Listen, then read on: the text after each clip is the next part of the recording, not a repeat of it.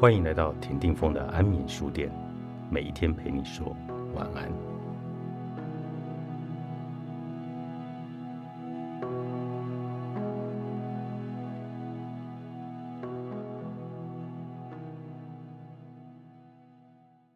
梦能让人心荡神驰，人们利用做梦与自己对话，潜意识提供了一些素材给意识，要人好好注意。当一个人把自己的梦境描述出来，往往也是在与别人沟通。临终者产生临死觉知时，看到了别人看不到的地方或某种存在，那就是关于死亡样貌的讯息。他们知道自己不是真的在做梦，但这个梦可以帮助他们表达临死觉知的第二个重要部分。他们需要什么才能安宁的离去？我们不是解梦专家，但有许多倾听临终者说梦的经验，所以知道这些梦有其重大的意义。临终病患的梦经常和强烈情感有关，隐含了一些线索，暗示了他们的重要需求。若我们能仔细聆听，就能帮助他们探索那些需求与情感，找到解决方法。劳伦斯的故事。反映孤寂的梦。六十八岁的劳伦斯住在安宁照护中心，等待生命终点。我帮他按摩背部时，他对我说了他的梦。按摩背部是例行的晚安仪式，先用温毛巾为他擦脸和手，然后帮他刷牙漱口，接着就是背部按摩。按摩可以放松我僵硬的背部，让我睡得更好。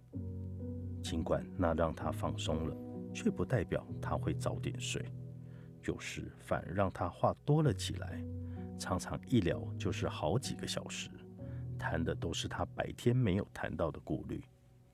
他说：“我做了一个很逼真的梦，我在一个马戏团的帐篷里，高空秋千把我荡得很高，我看见下面很多人说着笑着，还有音乐和缤纷的旗帜。”但是我越荡越高，我知道放开秋千就会荡出帐篷外面，那里又冷又黑，又寂寞又空旷，那里什么都没有。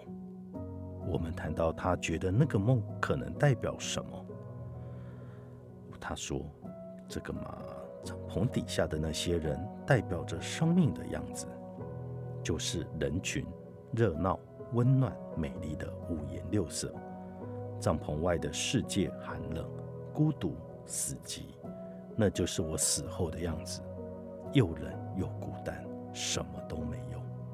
我会走进那个黑暗的世界，然后消失无踪。我们谈到这个梦，谈很多次了。我鼓励他也和别人聊聊。几个晚上聊下来，他发现那个梦境。就是他的人生。他父母很严格，感情很内敛。他妻子离开他，说他冷酷、漠不关心。他与两个儿子不亲，住在加州的小儿子好几年才来看他一次。而大儿子虽然住在同一个镇上，却从来没有来探望他。劳伦斯没有朋友，只有一些生意上认识的人。他说。我刚生病时，他们请秘书送花给我，而不是亲自过来看看我。当我问他要如何让他觉得比较不孤单时，他说想见一见儿子。小儿子来了，他们两个别扭的打过招呼后，好像就无话可说。而大儿子根本不愿意来。劳伦斯的梦表面上是描述对死亡的预期。事实上是描述他眼中的人生。他有能力察觉到温暖和色彩、人群和喜悦，但从来不觉得自己身在其中。他的梦显示出孤寂。经过一番思考与讨论之后，他终于说出需要怎么样才能减轻他的孤寂感。很遗憾的是，他想见而且需要的人不愿意来。我们照护着他。感受到他情感上的痛楚，却无法为他减轻那种痛苦。他就这样带着悲伤和寂寞，直到辞世。有的时候，梦境会带来恐惧，好好解释那些恐惧，其实对我们的生命也是很重要的。生命最后的礼物，作者马基·克拉兰，派翠西亚·凯利著，商周出版。